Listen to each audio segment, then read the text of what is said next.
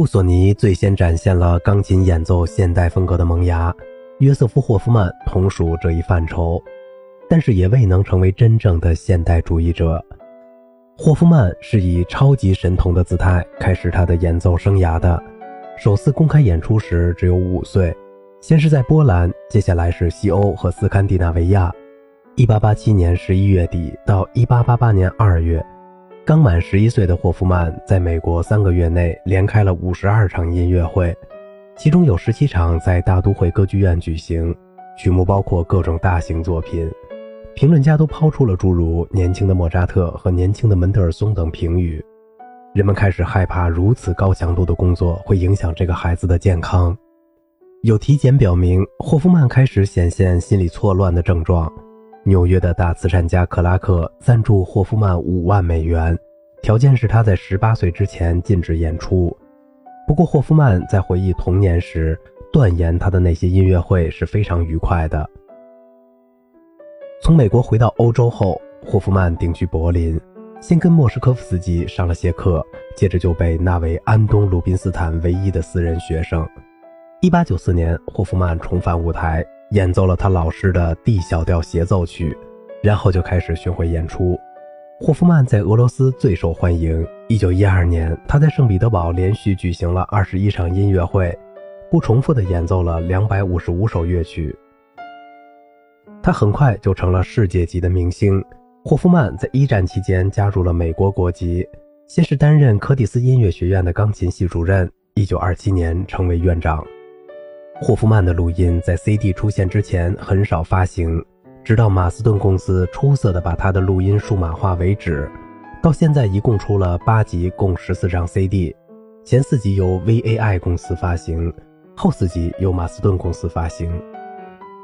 从录音年代来看，第三集是最早的，录制于声学录音时代的1903至1918年，曲目都是浪漫派典型的小品，肖邦的圆舞曲、波兰舞曲、即兴曲，李斯特的一些舒伯特歌曲改编曲，门德尔松的无词歌等。这些早期录音体现了霍夫曼所具有的现代派风格，节奏稳定，毫不矫揉造作。特别能体现他高超技术的是1918年录制的莫什科夫斯基的西班牙随想曲，同音反复的速度和清晰度都很惊人，在四分半钟之内就完成了任务，比1937年的录音足足快了半分钟。CD 里还收录了霍夫曼自己的炫技作品《圣殿》，第四集录制于1922年至1923年，曲目和几年前的有些重复，有几首弹得特别精彩。布拉辛改编的瓦格纳女武神中的魔火音乐是特别稀有的录音，霍夫曼弹得色彩斑斓，制造出乐队的效果，异常美妙。李斯特的钟属于私藏录音，以前从未发行过。这首炫技曲展示了他过人的技巧。自从上世纪三十年代之后，霍夫曼就不喜欢去录音室了，因此他后来的录音都来自现场音乐会或广播。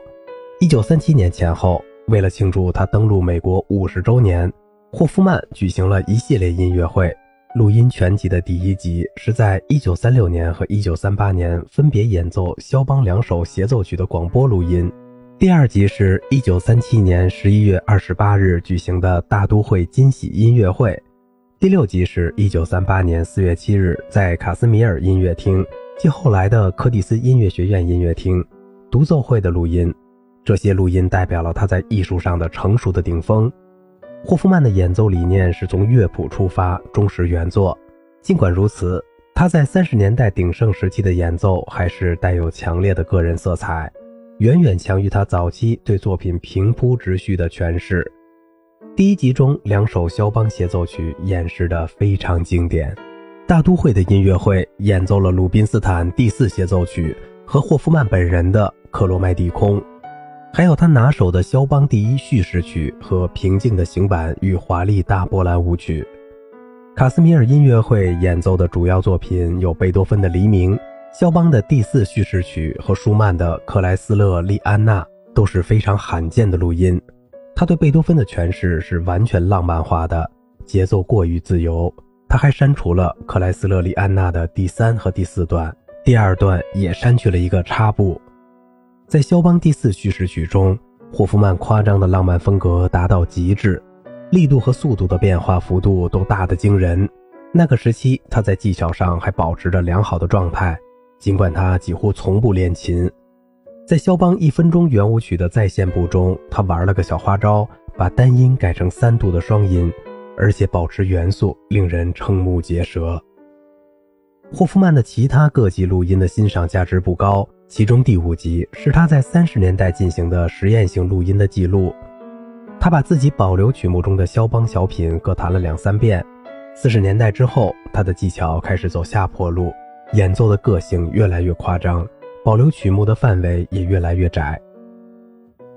四十年代的几个贝多芬第四和第五协奏曲的广播录音总的来说还不错，但加入过多的个人风格不太能让人接受。从最后两集录音中可以听出，他错音明显增多，力度、速度变化也越来越神经质。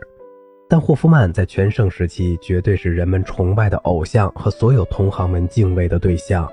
代表着最高级的钢琴演奏技巧。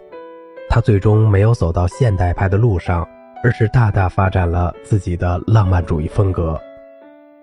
好了，今天的节目就到这里了，我是小明哥，感谢您的耐心陪伴。